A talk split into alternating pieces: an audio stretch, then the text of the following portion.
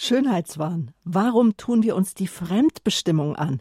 Mit dieser Frage beschäftigen wir uns in der nächsten Stunde zusammen mit der Logotherapeutin und Therapeutin für liebevolle Zwiesprache Peggy Paquet.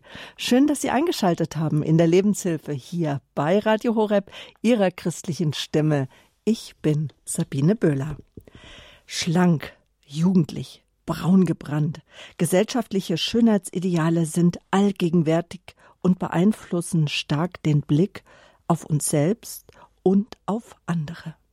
Dabei schaffen sie enorm viel Leid und auch Druck. Vor lauter Fokus, liebe Zuhörer, aufs Aussehen und Status übersehen wir, was wirklich wichtig ist. Vor allem Mädchen und Frauen sind in Versuchung, sich selbst beständig zu bewerten und auch abzuwerten. Magersucht und Depressionen können da die Folgen sein. Ich denke, jeder von uns kennt Menschen, die betroffen sind, zumeist Frauen. Wir fragen nach, wo kommt das her?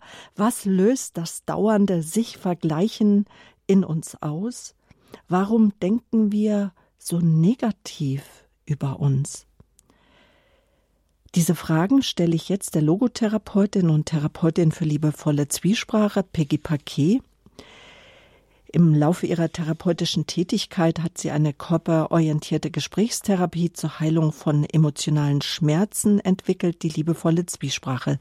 Sie arbeitet in eigener Praxis in Germering bei München, hält Seminare, Fortbildungen, Infos wie immer dazu auf horeb.org. Jetzt ist sie mein Gast in der Lebenshilfe, telefonisch zugeschaltet. Guten Morgen, Peggy Paquet. Hallo, grüß Gott. Guten Morgen, Frau Böhler. Ja, Schönheitswahn. Warum tun wir uns die Fremdbestimmung an? So die Frage, die über der heutigen Lebenshilfe steht. Schönheit, ein Thema, das die Menschheit seit jeher beschäftigt.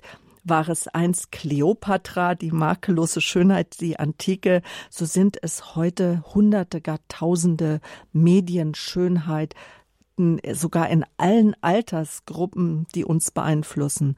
Frau Paquet, Sie sagen ganz deutlich, dass wir Frauen, insbesondere junge Frauen, geneigt sind, in die Falle der Schönheitsideale zu laufen. Fachleute sprechen gar von Schönheitswahn. Warum? Ähm, ich würde gerne mal das äh, Wort äh, Schönheitsideal überhaupt anschauen. Was ist denn das, dieses Schönheitsideal? Also es ist ja ein diffuses, gesellschaftlich konstruiertes, ähm, standardisiertes Konstrukt, von dem wir es irgendwie nicht schaffen, uns zu lösen. Es gibt ja jede Menge entgegengesetzte Bewegungen, ja, wie Corvi-Models und was es alles gibt. Aber es ist schon immer noch irgendwie die gleichen Standards, diese äh, 90, 60, 90 Maße bei Frauen, die für einen normalen Körper kaum machbar sind. Ja? Also ich finde, dass sich der Umgang mit diesen Schönheitsidealen in den letzten Jahren enorm nochmal verändert hat, verschärft hat, kann man sagen wenn ich mich an meine Schulzeit erinnere, wir haben schon auf die Frisuren geguckt und was hast du an und auch ein bisschen Make-up. Ich hatte nicht ein einziges Mädchen mit einer Essstörung in der Klasse. Eine war ein bisschen pummeliger, eine ein bisschen sehr schlank und der Rest war völlig normal. Ja, das gibt's ja jetzt gar nicht mehr. Ja, also entweder essen Kinder viel Fastfood und sind überdurchschnittlich dick oder äh, sie hungern schon sehr früh und sind ähm, viel zu schlank. Naja, und heute gibt es ja dieses Wort Bodyforming. Ich forme meinen Körper. Also ich habe ja einen Körper bekommen und dann schaue ich ihn irgendwie zu optimieren. Und wir wissen ja, dass es mittlerweile OPs an allen Körperteilen gibt, ja, also was man gar nicht denken kann. Und was ich wirklich sehr schmerzhaft finde, dass so viele Menschen sich für ihr Aussehen schämen. Ja, also sie sehen ja adrett aus und sind so beschämt, weil dies oder jenes nicht stimmt. Und das Hauptproblem ist, dass die Körperwahrnehmung so verzerrt ist. Ja? Also man nimmt sich, ähm, da gab es so ähm, Interviews und da hat, haben sich 90 Prozent der Frauen als zu dick wahrgenommen, was augenscheinlich gar nicht so war. Ja?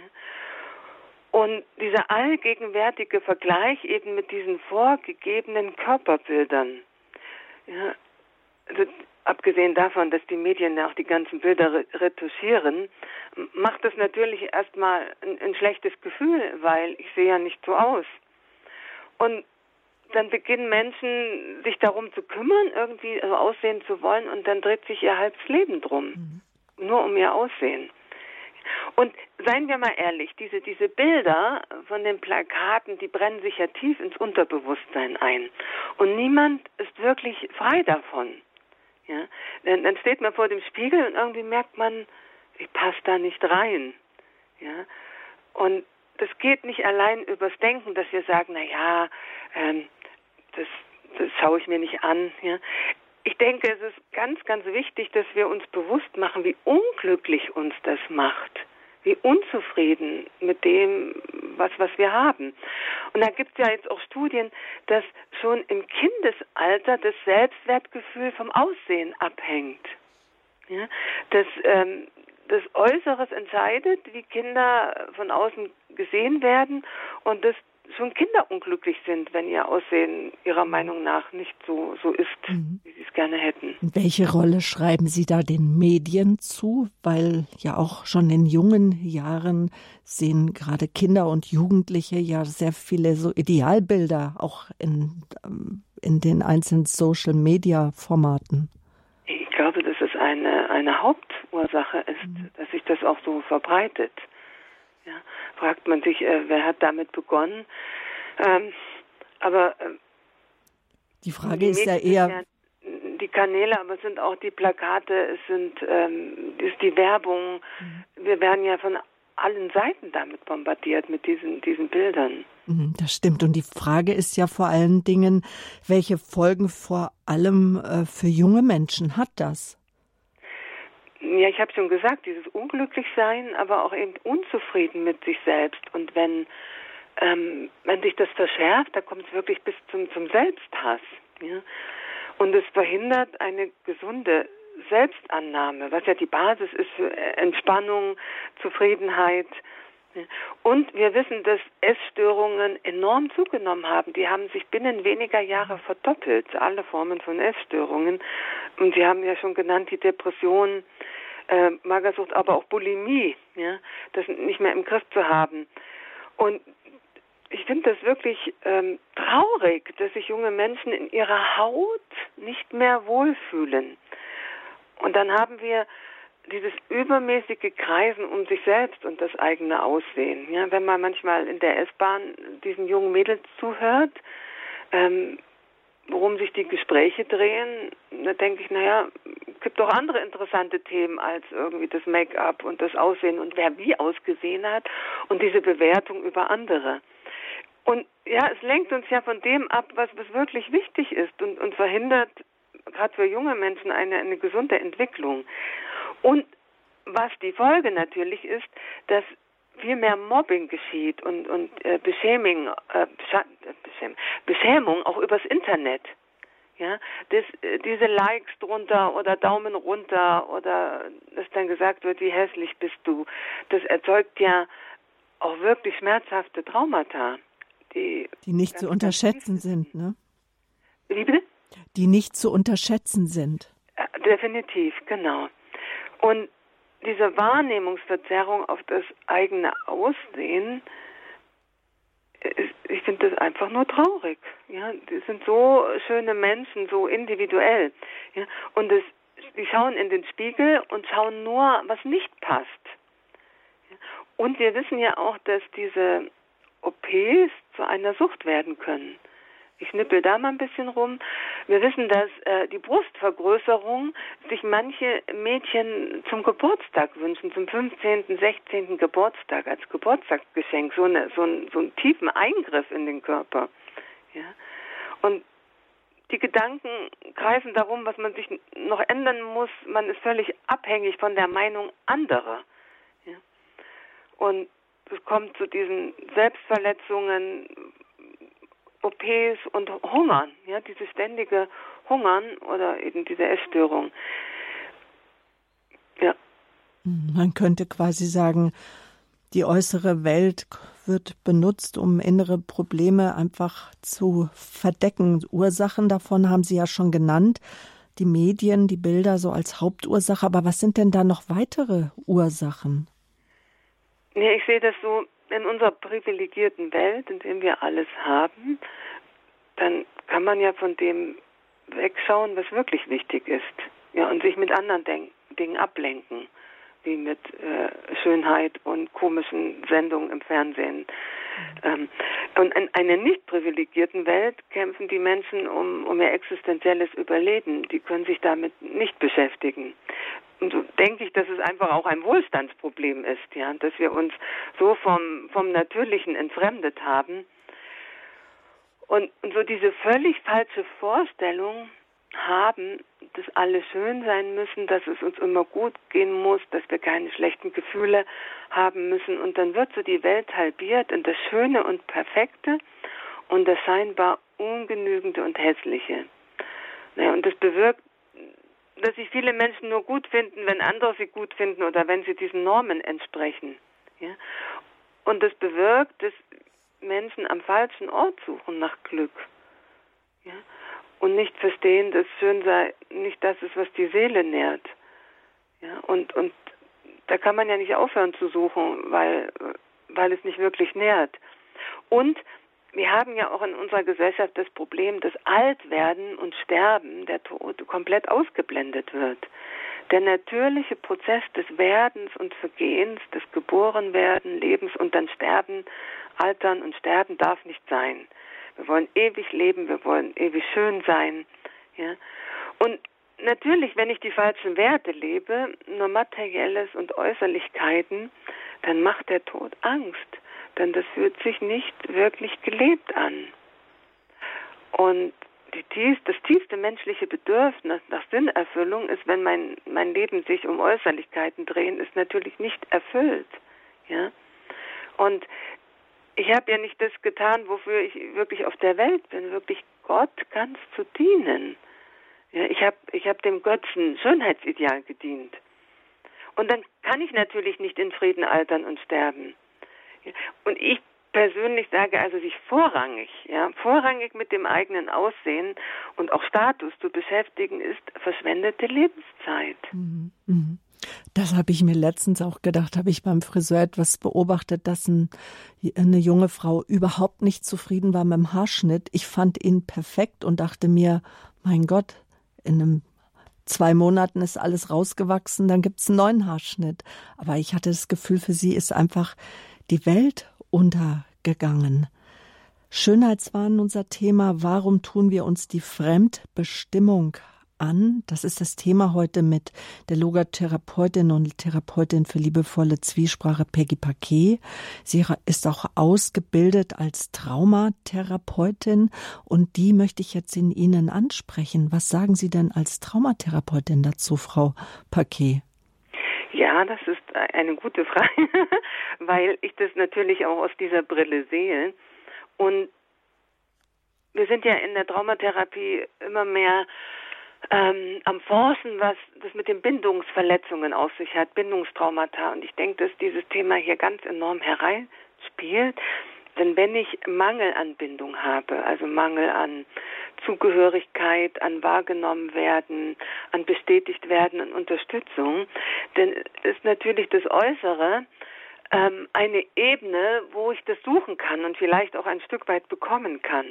Also desto mehr Bindungstraumata in meinem Nervensystem sitzen, umso anfälliger anfälliger bin ich für diese Vorgaben der Schönheitsindustrie und desto stärker das Bedürfnis nach Zugehörigkeit, nach gesehen, bestätigt werden. Ja? Und mit diesen äußeren Anpassungen werden tiefe Scham oder die Angst, falsch zu sein, also Symptome zum Beispiel von Bindungsverletzungen, Angst vor Ausgeschlossensein, Angst abgelehnt zu werden, die werden wunderbar verdrängt wenn ich die Bestätigung bekomme, dann beruhigt es mein Nervensystem für eine bestimmte Zeit, bis ich dann wieder ähm, neue Bestätigung brauche und irgendetwas dafür mache. Also Angst ist meiner Meinung nach hier ein ganz treibender Faktor hinter dem Ganzen. Und dass diese Schönheitsindustrie auch ganz stark Angst anspricht. Ja? Und dann haben wir das Phänomen von, von Gruppenzwang, da sind wir beim Autonomiethema, dass wir unbedingt dazugehören müssen, mit dieser Angst eben ausgeschlossen zu sein und nicht auf gesunde Weise autonom sein können. Ja? Die Anpassung, alle machen es so, man kennt es nicht anders. Und die Gesellschaft erklärt etwas für normal, was nicht normal ist, und alle machen mit. Mhm. Das ist meiner Meinung nach ein kollektives Traumasymptom. Ja, das, dieses, dieses uns hinwenden zu etwas, was definitiv nicht diese Wichtigkeit hat und damit andere Dinge auszublenden, die viel, viel wichtiger sind, wo wir uns aber ohnmächtig fühlen oder aber nicht, ähm, nicht weiter wissen. Nehmen wir nur das Klimawandel. Ja, also das ist doch ein Thema, das wirklich Aufmerksamkeit braucht. Aber, aber nein, wenn wir mit unserem Aussehen beschäftigt sind, dann können wir das ja ausblenden mhm. und können die Ängste dazu ausblenden. Was ich mich frage, ist, welche Rolle spielt denn auch das Elternhaus dabei? Also das, was mich eigentlich auch prägt als Kind, vielleicht sogar als Mädchen meine Mutter, als Jungen der Vater? Ähm, ja und nein. Einerseits prägt es zum Teil sehr stark und andererseits ist aber dann die sogenannte Peer Group sehr, sehr prägend, wo es dann. Also die Gruppe, zu der ich gehöre. Ja, genau. Oder gehören will. Mhm. Und ähm, wo es dann weniger aus dem Elternhaus kommt. Mhm. Also ähm, wir haben ja das Phänomen äh, beim Thema Bindung. Wenn das Elternhaus eine wirklich gute Bindung gibt, orientiert sich das Kind eher an den Eltern. Also grundsätzlich. Und wenn die Bindung eben nicht so gut ist mit den Eltern, dann gibt es diese gleichaltrigen Bindungen, die eben da auch problematisch sein kann. Und dann orientiert sich das Kind eher an, an den Gleichaltrigen, an der Peer Group. Und wie gesagt, ähm, den Einfluss der Medien, mhm. mit dem man täglich bombardiert ist, ist ja wie eine Gehirnwäsche. Mhm der ist nicht zu unterschätzen. Ja, wo die Menschen einfach ja auch ein bestimmtes Bild über sich vermitteln, dass wir dann einfach auch übernehmen und dass wir dann auch ein ähm, bestimmtes Bild vermitteln wollen. Die anderen sollen dies und jenes über mich denken, oder? Genau, genau. Äh, genau, also ich mache mich irgendwie äh, zurecht und dann möchte ich ein bestimmtes Bild von mir vermitteln wenn wir da ein bisschen tiefer schauen, ist das ja ein absolut aussichtsloses Unterfangen, dass die Menschen, weil sie denken, was sie wollen, und, und sie sehen uns höchst unterschiedlich. Ja? Jeder äh, fragen sie zehn Personen und jeder wird ihnen was anderes über sie erzählen. Ja? Also egal, wie wer wir uns verbiegen, es wird immer welche geben, die uns gut oder schlecht finden, die uns schön oder hässlich finden. Und das hat nichts mit uns zu tun, weil das ist deren Empfinden. Also wenn uns jemand hässlich findet, heißt das nicht, dass wir hässlich sind. Es heißt nur, dass jemand durch diese Brille auf uns schaut, um, um mhm. das mal so den jungen Menschen mitzugeben. Ja, das ist das eine von außen. Aber dann versuchen wir natürlich ein bestimmtes Selbstbild, also ein Bild von uns selbst aufrechtzuerhalten. Und die Wahrheit ist, es gibt kein statisches Selbst. Heute bin ich freundlich, dann bin ich ein freundliches Selbst. Morgen bin ich unfreundlich, dann bin ich ein unfreundliches Selbst. Übermorgen bin ich vielleicht schon wieder jemand ganz anders, ja. Also ich bin ein lebender, sich bewegender Prozess. Und deshalb kann ich es gleich sein lassen, irgendetwas sein zu wollen. Das ist so erleichternd, wenn man das einmal wirklich begreift, von diesem inneren Selbstbild loszulassen. Ja? Also was, was mein Aussehen betrifft, das heißt, dass ich mich nicht auch schön anziehe oder mich schön herrichte, aber dann mache ich das aus Freude und investiere da nicht unendlich viel Zeit hinein. Also bei den Fernsehaufnahmen zum Beispiel 15 Minuten schminken, mehr, mehr gibt's nicht, reicht dann auch. Ja? Und und natürlich ähm, haben wir Freude an einer gepflegten Erscheinung. Es geht ja nicht darum, dass wir jetzt in Sack und Asche rumrennen, sondern welche Kräfte dahinter wirken und ob wir das in, in, in Freiheit machen, weil wir das wollen und eben die anderen Teile unseres Lebens ähm, genügend Aufmerksamkeit bekommen. Ja, innerlich frei zu sein heißt ja nicht, dass ich völlig aus dem Rahmen fallen muss, dass ich, wie gesagt, in Sack und Asche herumlaufen muss. Dann bin ich ja schon wieder in einer bestimmten Identifikation, in der, der Gegenidentifikation. Ja. Also frei zu sein heißt, dass ich wählen kann. Ich kann entscheiden, heute ungeschminkt herumzulaufen und morgen etwas Schminke aufzutragen, einfach weil ich das heute möchte. Und ich kann natürlich auch Schönheit von Kleidung genießen, ja, die Ästhetik, die Farben. Da, da liegt ja auch eine gewisse Schönheit drin. Ja. Und, die, finde ich, ist schön zu nutzen, ohne darüber nachdenken zu müssen, wie ich auf andere wirke. Ja, also es reicht doch, wenn ich mir selber gefalle. Sollte reichen.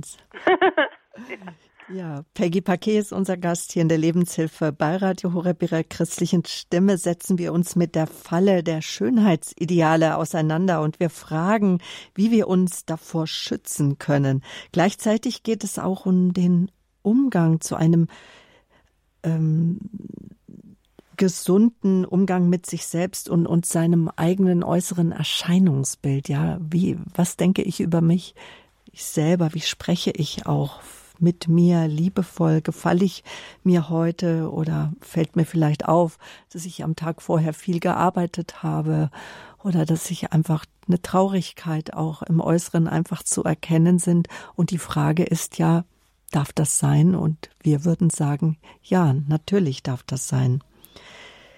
Und so jetzt frage ich Frau Paquet, ich weiß nicht, ob die Frage zu groß ist. Kann es denn überhaupt ein Ideal in Aussehen geben? Naja, wir wissen ja aus der Geschichte, dass es in verschiedensten Kulturen zu verschiedenen Zeiten verschiedene Körperformen idealisiert wurden. Es war ja nicht immer diese 90, 60, 90 Maße. Es gab auch, auch völlig andere Körperformen, die äh, toll gefunden wurden was, was mir so bewusst geworden ist, unser Körper, unser Aussehen von jedem Einzelnen von uns sind ja Ausdruck Jahrtausende alter zweier Generationslinien. Also wir sind geronnenes geworden sein von zwei Jahrtausenden alten Generationslinien.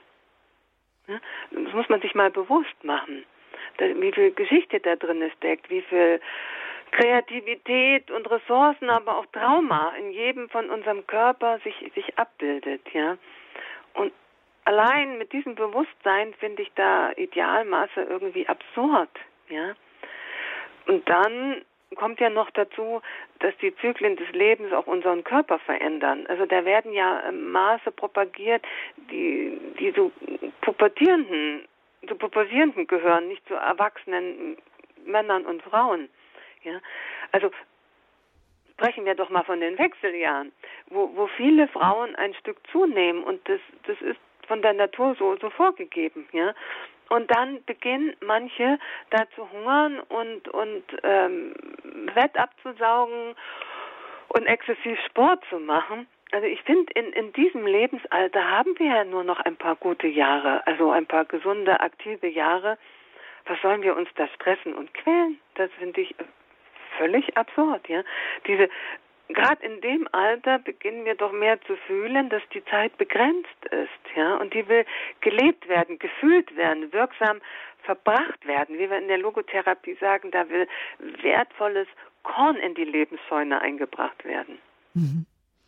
Und dennoch ist es in uns eingebrannt und ich denke auch, dass auch wir Christen davor nicht gefeit sind, so negativ äh, über unser Aussehen zu denken, oder? Ja, wir, da gibt es eben diese, diese Bilder, ja, diese Vorgaben.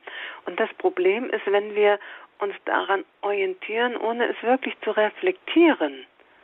Ja, und, und wenn wir das nicht reflektieren und sagen, ich mache mich davon frei oder ich, ich spüre eben, dass es mir damit nicht gut geht, dann muss ich ja im Vergleichen immer schlechter abschneiden. Da habe hab ich gar keine Chance, ja. Und deshalb sage ich, dass unser Verstand da ein sehr gefährlicher Ort sein kann, weil er erzählt uns, unsere Nase ist zu lang, da haben wir eine Falte oder wir sind zu dick. das ist ja keine Wahrheit, das sind Gedanken, aber die tauchen eben auf, weil sie die Bilder so stark eingebrannt haben und dann dieses Vergleichen stattfindet und das, das dürfen wir wirklich überprüfen. Mhm. Und wie können wir das überwinden? Also auch sozusagen unseren Verstand zu einem wohlwollenden Ort machen, unsere mhm. Gedanken? Genau. Also sicher einmal, indem wir erkennen, was er uns da erzählt und dass das nicht die Wahrheit ist, ja. Und ähm, ich, ich habe da eine, eine einfache Übung, die ich meinen Klienten immer mitgebe, wenn wir beobachten, unser Verstand erzählt, du bist zu dick, dann fragen wir unseren Verstand oder fragen an mich innerlich, ist es das, was ich wirklich denken möchte? Ja, ich frage mich, ist es das, was ich wirklich denken möchte? Und dann kommt natürlich die Antwort nein. Okay, dann möchte ich da nicht weiterdenken. Und da kommen wir eben gleich zu diesen inneren Veränderungen oder dieser inneren Heilungsarbeit, die da geschehen kann.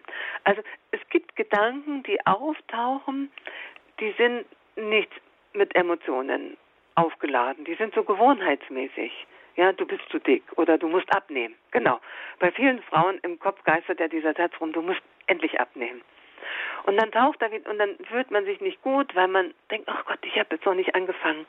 Oder ich habe wieder zwei Kilo zugenommen. Ja, das ist ja, ist ja wirklich schmerzhaft, was in, in vielen Köpfen vorgeht. Und dann können wir eben diese Frage stellen. Ist das das, was ich wirklich denken möchte? Nee, möchte mich anderen Dingen zuwenden. Und dann gibt es so dieses Don't touch it. Fass es nicht wieder an, diesen Gedanken. Und der zieht dann wirklich weiter. Dann gibt es aber das, die, das andere, wenn wir einen Gedanken haben und es kommt gleich eine schmerzhafte Emotion. Wir sagen, wenn der Gedanke gleich mit einem emotionalen Schmerz aufgeladen ist. Also es kommt der Gedanke, du musst endlich abnehmen. Und dann kommt Scham zum Beispiel. Ja, also es kommt wirklich spürbare Scham. Und dann wäre es wirklich hilfreich, wenn wir wissen, wie wir diese Scham, ich sage, durchlaufen lassen durch unser mhm. Nervensystem, also auflösen können. Mhm. Und da arbeite ich eben mit dieser liebevollen Zwiesprache, dass wir lernen können, die Scham ganz bewusst zu spüren, da innerlich durchzugehen, bis sie sich wirklich vollständig auflöst. Also das betrifft ja natürlich Scham, aber auch diese ganzen Ängste, die ich vorhin angesprochen habe, ähm, auch die Hilflosigkeit, ähm, nicht anders sein zu können, wie ich gerade bin. Und wenn ich durch diese Emotionen durchgehe, komme ich immer in eine Form von Entspannung. Und viele Frauen sagen dann auch, ist mir doch wurscht, was die anderen denken. Aber ich fühle das dann. Das ist nicht ein Gedanke, ja. Und das hilft mir, mehr zu mir zu stehen. Ja? Mhm. Und ich nehme mit diesem Durchführen eben diesen Schönheitswahn, diese antreibende Kraft, diese ganze Angst und Scham, die ständig angesprochen wird, damit man die und die Produkte kauft und die und die Kleidung kauft, ja, der nehme ich die Kraft. Ich, ich brauche das dann nicht mehr. Aber diese ähm, diese Ängste und diese ganzen Gefühle sind ja eine stark antreibende Kraft, da mitzumachen. Und ich denke, auch eine Falle ist dieses Vergleichen, dass man vielleicht mitbekommt, wie eine attraktive Frau ein Kompliment bekommt oder ein Lächeln oder eine Zuwendung, wo man sagt, oh, die hätte ich, hätte ich auch gerne und sich dann auch einbrennt, ich bin ja nicht so liebenswert oder ich bin nicht so bewundernswert oder so beachtenswert. Ja, das hängt dann ganz oft eben mit, mit frühen Verletzungen zusammen. Weil ein, ein, ein, eine junge Frau, die von ihren Eltern wertgeschätzt wurde, unterstützt wurde und auch eben das mitbekommen hat, du bist schön, so wie du bist, die wird dann nicht auf so eine Situation nicht groß mit Schmerz reagieren. Mhm. Die wird sagen, ja, schade, dass ich jetzt das Kompliment nicht bekommen habe. Während aber jemand, der eben diese Bindungsverletzung in sich trägt, der kann schon ganz arg angetriggert werden von so einer Situation. Und jetzt ist so die Frage, was schützt uns vor der Falle des Schönheitswahns? Ähm, beziehungsweise wie können wir uns da innerlich wieder auch herausnehmen, Frau Paquet? Naja, diese Schönheitsindustrie erzählt uns ja, dass etwas mit uns nicht in Ordnung ist, dass wir etwas verändern müssen, dass und ihre Produkte brauchen. Das ist ja die Botschaft.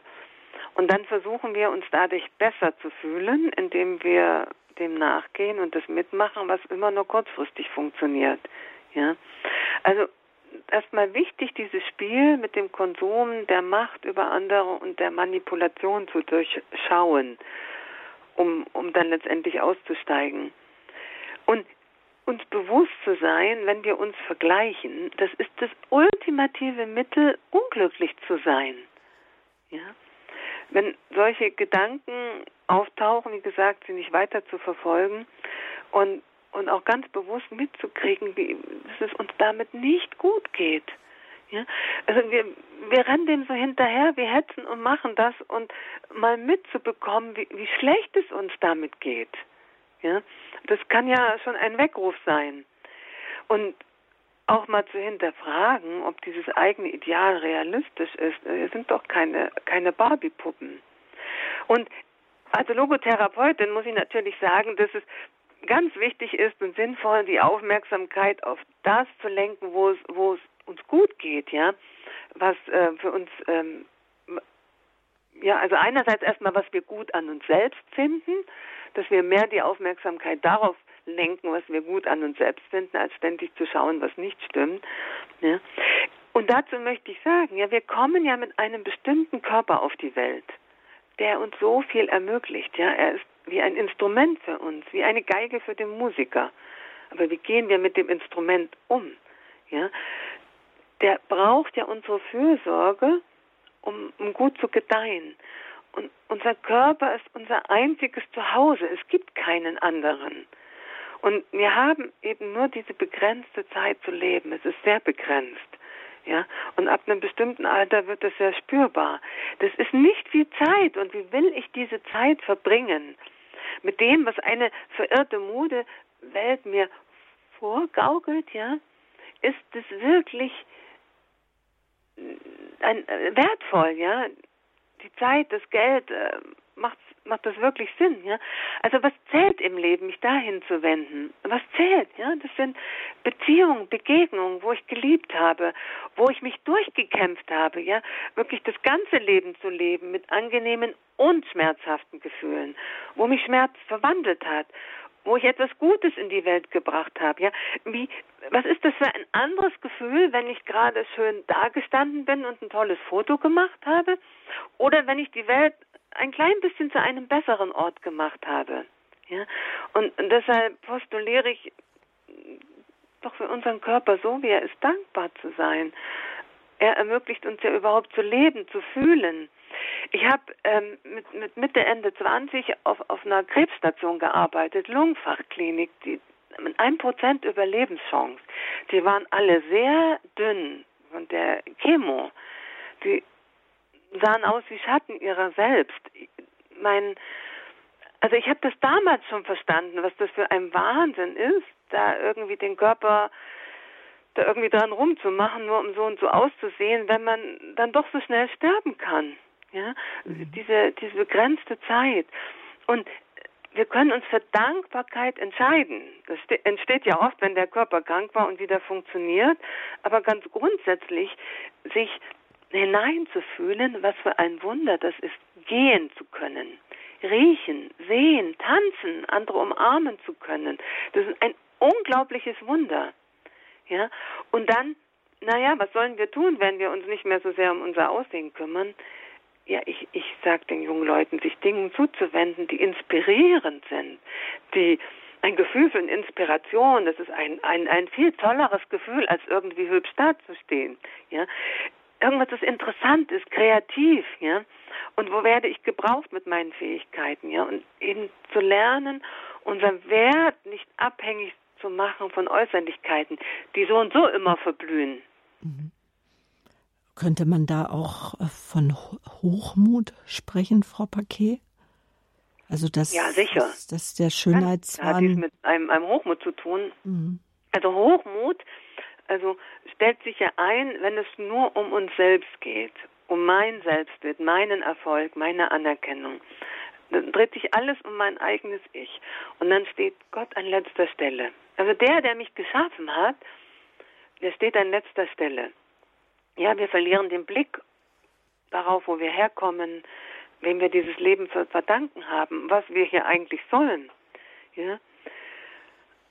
Genau. Also ich finde bestimmt nicht nach Äußerlichkeiten und vorgegebenen Maßstäben uns zu optimieren. Ja. Und wenn wir Gott an erste Stelle stellen, dann verliert das Äußere an Wichtigkeit. Dann geht es nicht mehr nur um mich, sondern um das Größere in meinem Leben. Das heißt nicht, dass ich mein Aussehen vernachlässe, dass ich ungebremst Essen in mich reinstopfe da, ja. Das heißt nicht, dass ich mir keine Freude an Ästhetik, schönen Formen, Farben und Materialien gönne, sondern dass etwas wichtiger ist in meinem Leben, wonach ich mich ausrichte. Und dass noch Raum in mir ist, den Ruf Gottes an mich zu hören und zu spüren. Ja, also den kann ich nicht hören, wenn ich den ganzen Tag mit meinem Aussehen beschäftigt bin. Und wenn dieser Raum noch in mir ist, dann ist mein tiefster Wunsch, mich zur Verfügung zu stellen, mit meinem einzigartigen Dasein und einzigartigen Aussehen wirksam zu sein, beitragen zu wollen. Ja, und dadurch tritt jegliches Vergleichen in den Hintergrund. Genau. Und um uns von einer tieferen Ebene auf dieses Thema zu beziehen, ja, unser Körper ist das Zuhause für unsere Seele. Und er ist nicht das, um das es wirklich geht in unserem Leben, ja. Es gibt etwas Tieferes in jedem von uns etwas Wahrhaftigeres als all die Schwankungen, als unsere Lebensumstände, viel tiefer als unsere Gedanken und unsere körperlichen Formen. Und kann ich mich mit diesem Tieferen verbinden, mit dem verbinden, was tiefer ist als meine äußere Hülle, können wir jenseits unserer äußeren Form nach innen lauschen, wo von diesem Platz eine andere Perspektive auf unser Leben entsteht. Und das lässt uns zu einem lebendigen Gebet werden, durch die Art und Weise, wie wir geschaffen wurden, mit unserem Herz das leben kann. Und so ist meine Hauptfrage nicht, wie muss ich aussehen, sondern was will Gott von mir? Und in Kontakt mit dieser tieferen Ebene weiß ich, was wirklich wichtig ist. Und es stimmt übrigens, hat Behalt seine Gültigkeit. Echte Schönheit kommt von innen. Es ist etwas Warmes, Freundliches, Lebendiges, was ein Mensch dann ausstrahlt. Peggy Paquet ist unser Gast hier in der Lebenshilfe bei Radio Horeb. Es geht um den Schönheitswahn. Warum tun wir uns die Fremdbestimmung an?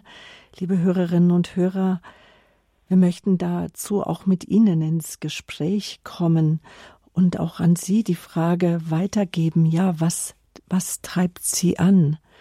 Ihr Leib, Ihr Körper als Zuhause für Ihre Seele, für Ihr Inneres? Welche Rolle spielt dabei Ihr Aussehen? was, was hilft Ihnen ganz praktisch, sich von den Bildern und auch Vorgaben der Schönheitsindustrie zu distanzieren oder auch zu distanzieren, wie schön vielleicht die, Ihre beste Freundin oder die Nachbarin ist? Wo gibt es Situationen oder Lebensphasen, wo Sie ja Aussehen vielleicht auch nicht annehmen konnten oder vielleicht auch einen Wert aufs Aussehen gelegt haben, ja, wo Sie heute sagen, Nein, da hat sich jetzt auch etwas in sich verändert. Also Schönheitswahn das Thema. Warum tun wir uns die Fremdbestimmung an? Sie können anrufen. Die Nummer ist die 08328. Die Telefonnummer ist die 089 517 008 008, die Münchner Rufnummer, die Hörertelefonnummer, das ist die 089 517 008 008. Wir freuen uns über Ihre Anrufe, Schönheit, Schönheitsideale, unser Thema. Bleiben Sie dran und wir freuen uns auf Ihre Anrufe.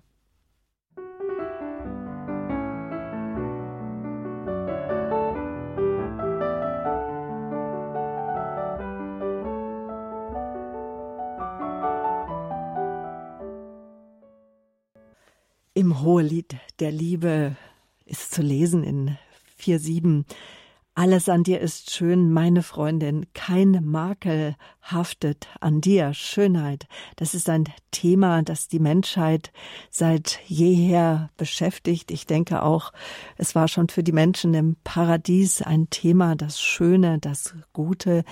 Wir wollen heute oder sprechen heute über den Schönheitswahn und fragen, warum wir uns das antun haben dazu Gedanken gehört von Peggy Paquet. Sie ist äh, Logotherapeutin, Therapeutin für liebevolle Zwiesprache und ausgebildet in Traumatherapie auch. Bindungsstörungen, Bindungsverletzungen können auch dazu beitragen, dass wir uns in den Schönheitswahn hineinbegeben, aber auch die Bilder, die über die Medien in die Köpfe der jungen, besonders jungen Frauen und Männer, aber auch, ich denke, das macht keinen Halt vor irgendeinem Alter.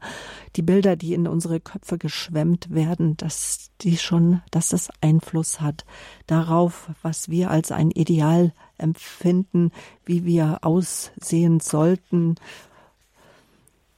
Ich weiß nicht, ob äh, Komplimente, je nachdem, wie sie verfasst sind, wie es den Punkt triggert, dass wir einem Schönheitsideal nachfolgen. Aber darüber wollen wir uns jetzt mit Ihnen unterhalten. Welche Rolle spielt das Aussehen für Sie? Die erste Hörerin, die sich gemeldet hat, ruft aus äh, Radolfzell an. Es ist die Frau Straub. Guten Morgen. Guten Morgen.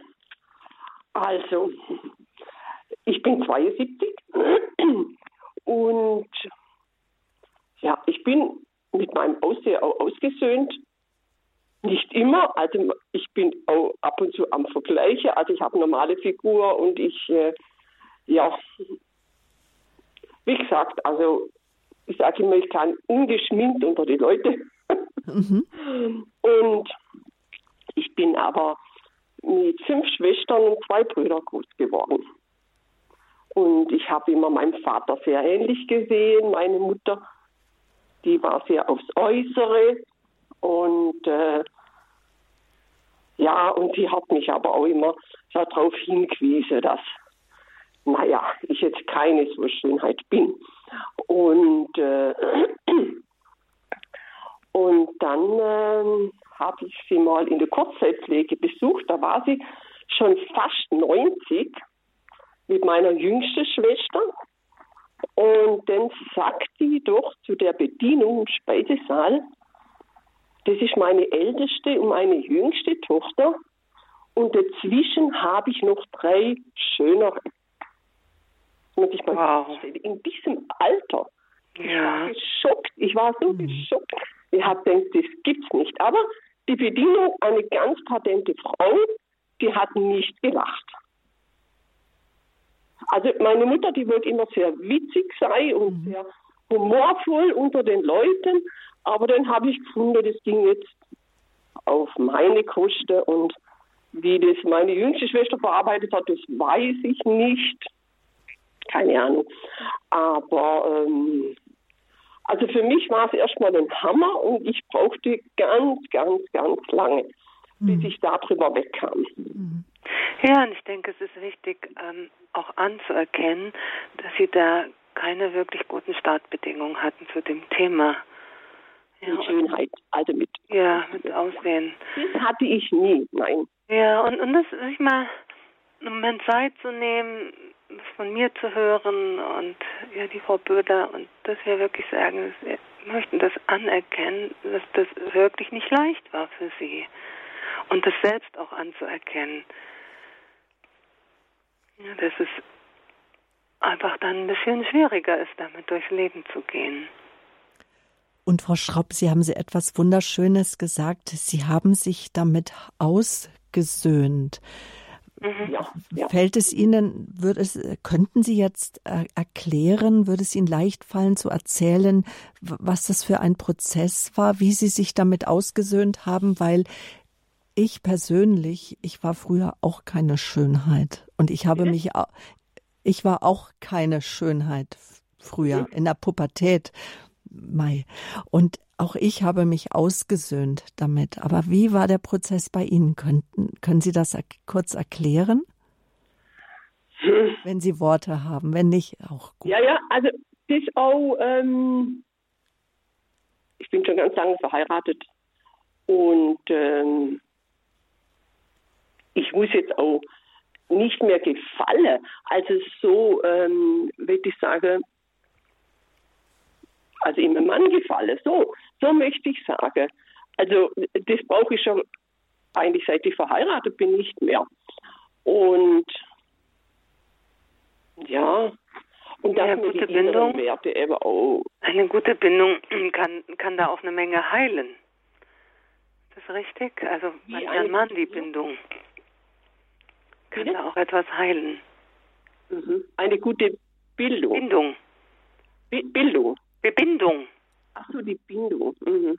Ja, ja, klar, wenn man eben äh, Familie hat, verheiratet ist, Familie ja, die hat, Sicherheit. Die Riesenstütze, das stimmt schon. Ja, ja. genau. Das ist wahr. Und ähm, jetzt muss ich aber nochmal da reingrätschen, liebe Frau Böhler. Ähm, Sie beide da, ich war keine Schönheit. Äh, keine Ahnung, ich würde das ja gar nicht mal als Wahrheit nehmen. Da haben wir ja schon, ähm, da muss es ja irgendwie ein Bild geben, was die Schönheit ist. Ähm, also ich nehme den Satz jetzt nicht als Wahrheit. Wenn Sie sagen, ich habe damals dem Schönheitsideal nicht entsprochen, dann würde ich sagen, okay, den nehme ich. Aber ich war keine Schönheit, den nehme ich nicht. Weil das sind wir ja alle ganz, ganz wunderbar schön auf unsere Art und Weise. Das stimmt wohl. Und, und das einfach anzuerkennen und äh, ja, dass man vielleicht auch nicht, was ja den Idealen entspricht, nicht immer eine Schönheit ist. Es gibt halt Phasen, besonders wenn wir krank sind, vielleicht unser Gesicht einfach fahl ist nach der Winterzeit und dass das aber auch uns ausmacht, aber dass wir das einfach nicht sind sondern jetzt sind wir einfach ein bisschen blasser. Jetzt ist die Frisur halt nicht so perfekt sitzend. Jetzt haben wir halt nicht den schönsten und neuesten Pullover an, weil wir machen gerade Haus, Hausarbeit und jetzt sind wir einfach nicht so geschmückt. Aber wir sind trotzdem schön, schön von innen eine andere Art. Nee, ich, ich möchte mal ähm, mhm. äh, gibt ja auch so Frauen, die haben so eine große Nase und die sind unglaublich schön damit. Dann gab es ja diese Schauspielerin, die hat sich dann, ich mag ja keinen Namen nennen, die hat sich dann eine normale Nase machen lassen und keine Engagements mehr bekommen.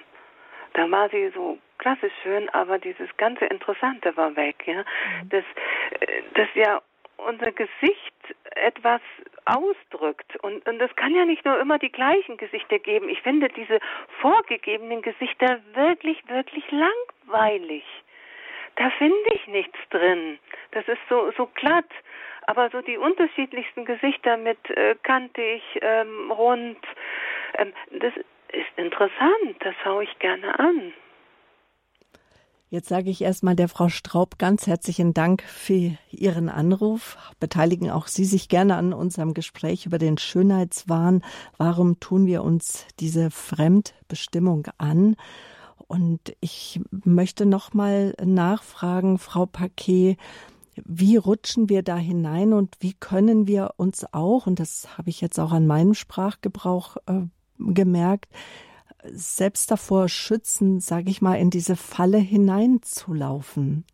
Ja, also wie jetzt auch an dem Gespräch mit der Frau Straub so sichtbar wurde, dass äh, was uns als Kinder vermittelt wird, natürlich ganz maßgebend ist für das Gefühl, wie wir uns fühlen.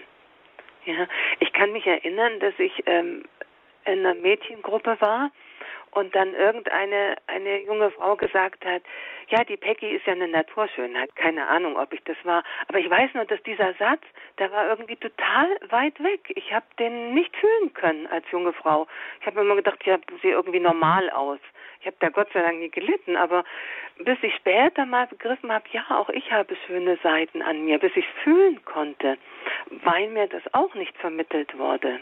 Ja, Gott sei Dank wurde mir jetzt auch nicht das Gegenteiliges vermittelt, aber ähm, das, ja, wenn meine Eltern, die müssen mir das nicht ständig sagen, du bist schön, das kann ja ins andere Extrem kippen, aber sie müssen es fühlen und uns zu sehen. Wenn sie uns so wahrnehmen, fühlen wir das, ja. Und dann wenn wir das eben nicht haben, sind wir total anfällig, weil, weil eben diese Medien zu früh auf uns einpasseln. Und dann ist, glaube ich, der Sprung heraus oder, oder nicht so tief hineinzurutschen, mitzukriegen, wie unglücklich uns das macht. Mhm. Das, das ist der, der Schlüssel, mitzubekommen, dass mich das nicht wirklich nährt, dass das nur kurzfristig glücklich macht und dass das so eine Spirale ist.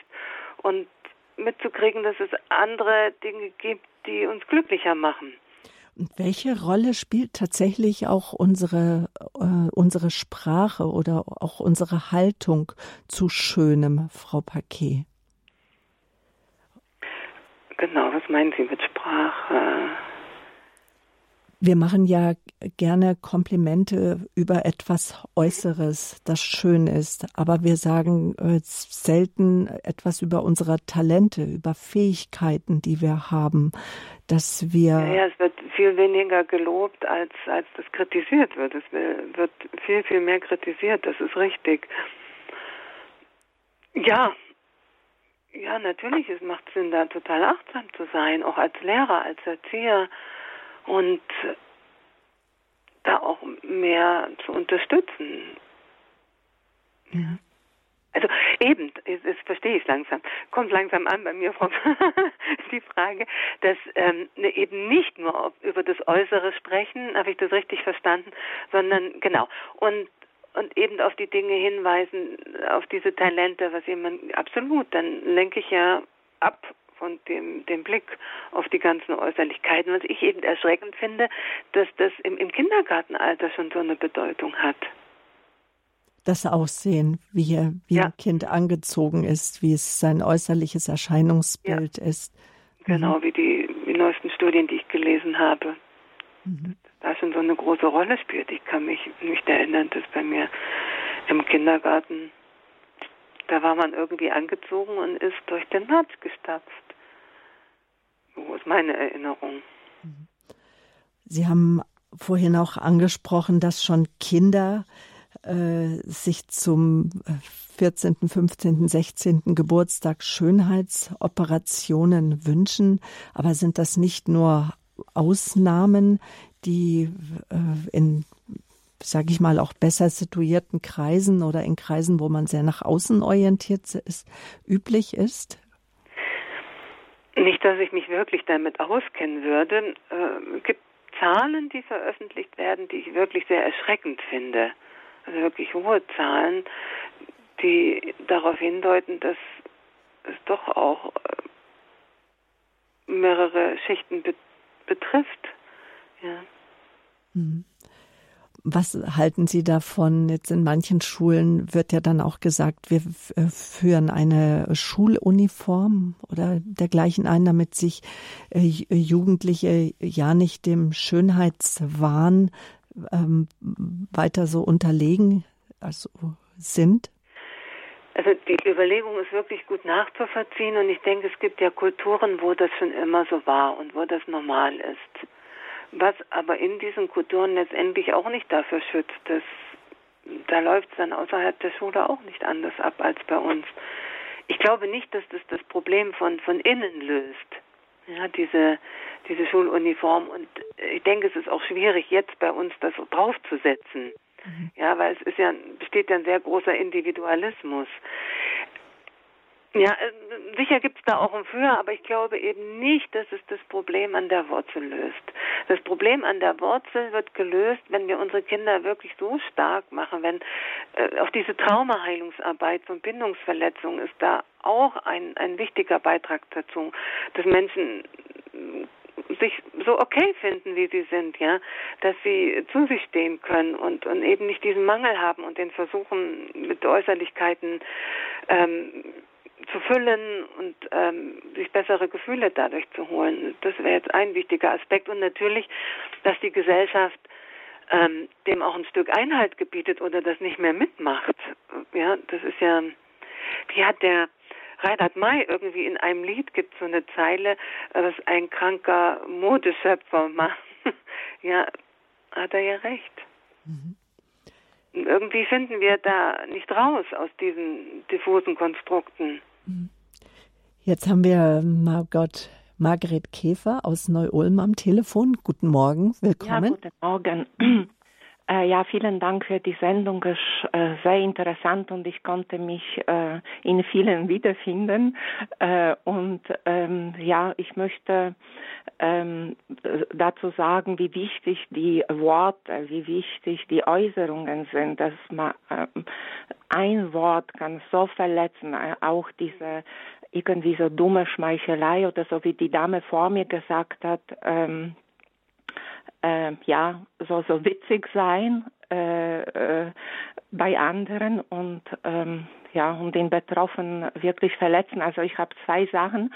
Äh, Lehrer, ganz wichtig. Also meine Lehrerin hat zu mir ähm, im zwölften Lebensjahr, glaube ich, gesagt, ich habe, äh, ich war in einer Clique mit so vier Mädchen und alle anderen waren ganz, ganz schlank und ich habe schon diese Hüfterundungen gehabt und habe ich mich auch immer äh, ja ähm, in der Gruppe einfach dicke gefühlt oder unwohl ähm, und habe diesen Schönheitsideal nicht entsprochen, dem man nachgejagt hat schon damals und ähm, sie hat zu mir gesagt, wenn ich ein bisschen an den Hüften abnehmen würde, dann hätte ich Idealfigur. Äh, ja, das war das eine. Äh, und das andere war, das hat mich dann drei Wochen hungern, also vier Wochen habe ich mich gehungert. Ich äh, habe dann jahrelang äh, Probleme gehabt mit dem Gleichgewicht, immer wieder dieses Jojo-Effekt, bis ich dann, ich weiß nicht, nach 20 wieder dieses Gleichgewicht äh, gefunden habe.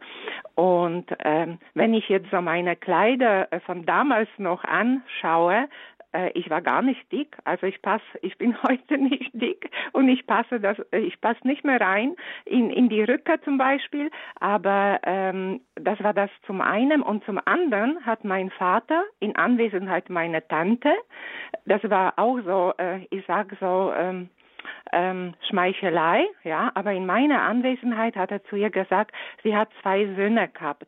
Und dann hat sie gesagt, ja, äh, äh, ihr habt so schöne Kinder, ihr könntet die Kinder äh, machen und verkaufen.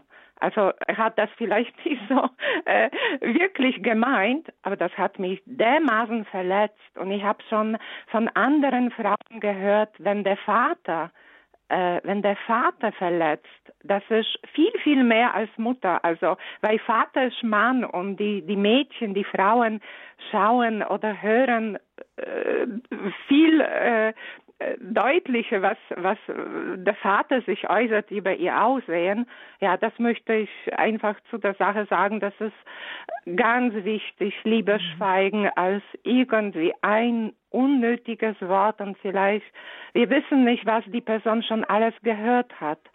Und ähm, das baut eine auf dem anderen. Das ist vielleicht nicht das eine, dann kommt das dazu und dann ähm, mag man sich nicht. Ne? Und ähm, ja, vielen Dank. Vielleicht können Sie was dazu sagen. Ja, ich denke, dass es aber auch von den Müttern genauso verletzend ist, wenn ich ähm, an meine Arbeit denke und was ich da so gehört habe. Das kann von den Mutter Müttern genauso beißend und tief verletzend sein, also von beiden Elternteilen. Ja. Mhm, Dankeschön. Danke, Frau Käfer. Wir haben noch weitere Hörer in der Leitung. Eine Hörerin aus Ulm. Rufen Sie an. Guten Morgen, willkommen. Guten Morgen. Sie sind live auf Sendung. Ja, also ich möchte noch was ähm, zu dem Thema Schönheit sagen. Wir sind ja Christen mhm. und ähm, ich selber habe an meinem Spiegel stehen an der Stirn, wenn ich reingucke, Tempel und auf dem Herz Gottes. Und ich schaue da jeden Tag rein, wenn ich morgens hingehe oder abends. Und ich weiß, dass ich Tempel Gottes bin und ähm, Person, wir sind Personen, das heißt ja Personare. Mhm. Das heißt, dass er durch uns durchscheint. Und wir sind alle ein Geschöpf von ihm und einzigartig. Und ich wollte es einfach noch sagen, dass ähm, wenn wir dieses Verständnis haben, dass wir ähm, echt und wenn wir echt und authentisch ähm, Gottes Kind sind, dass dann durch uns auch seine Schönheit durchstrahlt. Egal, ob wir jetzt echt traurig sind oder gerade ob wir echt froh sind oder uns freuen. Und ähm, ja, ich habe auch mal ein Erlebnis gehabt im Urlaub. Da war ich stundenlang am Meer gesessen, an einer Stelle, wo ich so richtig aufgeladen worden bin. Und da habe ich bestimmt drei Stunden lang ähm, Gott zur Ehre gesungen und habe die Kiste gespürt und mir ging es total gut. Und als ich dann wieder zurück auf die Promenade bin, da war es da schon Dämmerung. Und da habe ich wahrgenommen, dass mehrere Menschen ähm, mich direkt angesprochen haben oder auf mich deutet haben, gesagt haben, schau mal, wie schön. Und das wollte ich einfach mit reingeben. Also wir sind alles andere als nur eine äußere Hülle, die man irgendwie perfektionieren muss, sondern wir sind Tempel Gottes und wir haben Würde und wir können uns ja ihm zur Ehre schön machen. Ja, das war mein Beitrag. Dankeschön. Eine wunderbare Ergänzung. Ja, unser Körper als Tempel ist ja zum Leben da. Was ist denn Leben? Wo spüren wir Leben? Wo fühlt es sich lebendig an? Und das kann am Meer sein und das kann mitten unter Menschen sein, das kann beim Musizieren sein, das kann beim Kochen sein. Aber das ist ja die Frage, wo, wo fühle ich mich? Und wenn ich mit diesen ganzen Äußeren beschäftigt bin, dann fühle ich mich ja nicht mehr ist ja meine, meine Wahrnehmung total nach außen gerichtet. Was, was denken die anderen von mir? Ja, das, das möchte ich noch so mitgeben. Es, wo, wo fühle ich mich wirklich lebendig und um wo, wo fühlt sich das genährt an? Genau, mir ist noch eingefallen, ähm, ich war ja mit 13 groß und ein Strich in der Landschaft, ein schlagsiger Strich in der Landschaft. Und dann hatten wir Geräteturnen und ich kam ja mit diesen langen Beinen niemals um diese Stangen rum. Und die, die Sportlehrerin, die hätte mich ein leichtes beschämen können. Und ich denke heute noch oft an sie, die war so motivierend, die hat mein, mein Wollen und mein Sein bewertet. Also, die hat mich, das, was ich gut konnte, hat sie benannt. Also ich erinnere mal dieses gute Beispiel. Ich habe mich nie irgendwie unwohl gefühlt da, obwohl ich da in dieser Zeit da wirklich durch die Gegend geschlackst bin. Ja, zum Thema Lehrer. Die können viel anrichten und die können wirklich viel Gutes mitgeben. Mhm. Dankeschön. Einen letzten Hörer für heute möchte ich noch auf Sendung nehmen. Das ist Uwe Nagel. Hallo, grüße Gott. Ja, hallo, grüß Gott. Ich versuche es kurz zu machen. Also erst erstmal vielen, vielen Dank für all diese ähm, was Sie gesagt haben, ja.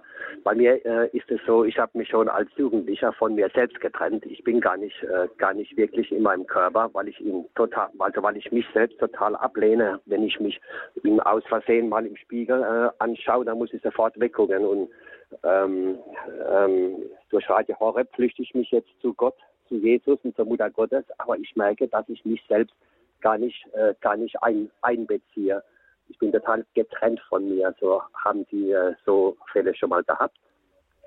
ja, natürlich.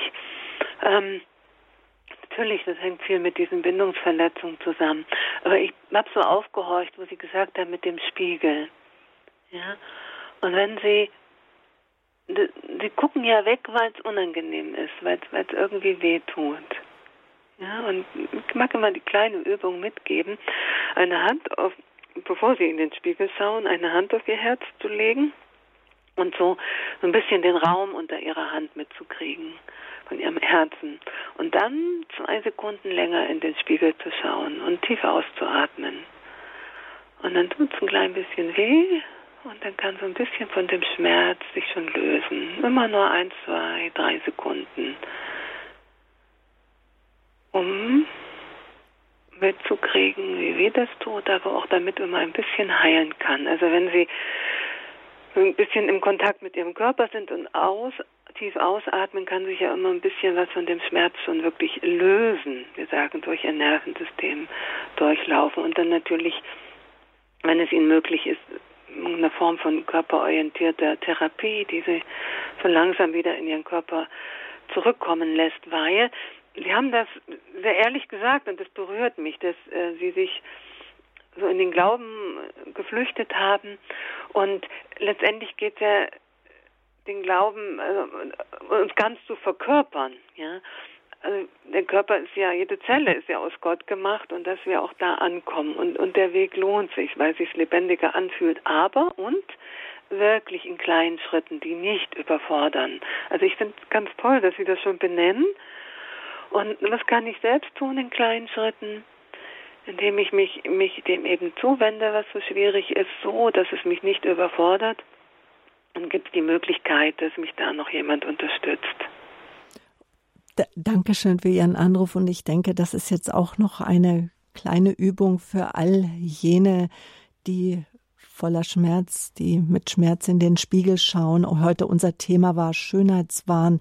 Warum tun wir uns die Fremdbestimmung an? Auch in diesem Bereich braucht es einfach auch immer wieder ja, dass wir uns versöhnen mit dem, wie die Dinge sind und versöhnen mit uns, versöhnen mit unserem Aussehen und um die Annahme und die Selbstannahme. Genau. Es gibt keinen besseren Körper. Wir haben nur diesen einen Körper. Und es gibt eine größere Kraft. Und wir sind mit ihr und wir sind hier, so wie wir sind. Und dafür danke ich Ihnen, dass Sie uns das so auch nahegebracht haben hier in der Lebenshilfe bei Radio Horeb. Wir sind am Ende. Sie kann nachgehört werden unter www.horeb.org. Sie wird wiederholt heute Abend im Nachtprogramm um 23 Uhr. Infos zur Sendung auch auf www.horeb.org backslash Programm. Heute 18. September 2023. Unter Tagesprogramm finden Sie die Angaben zur Sendung.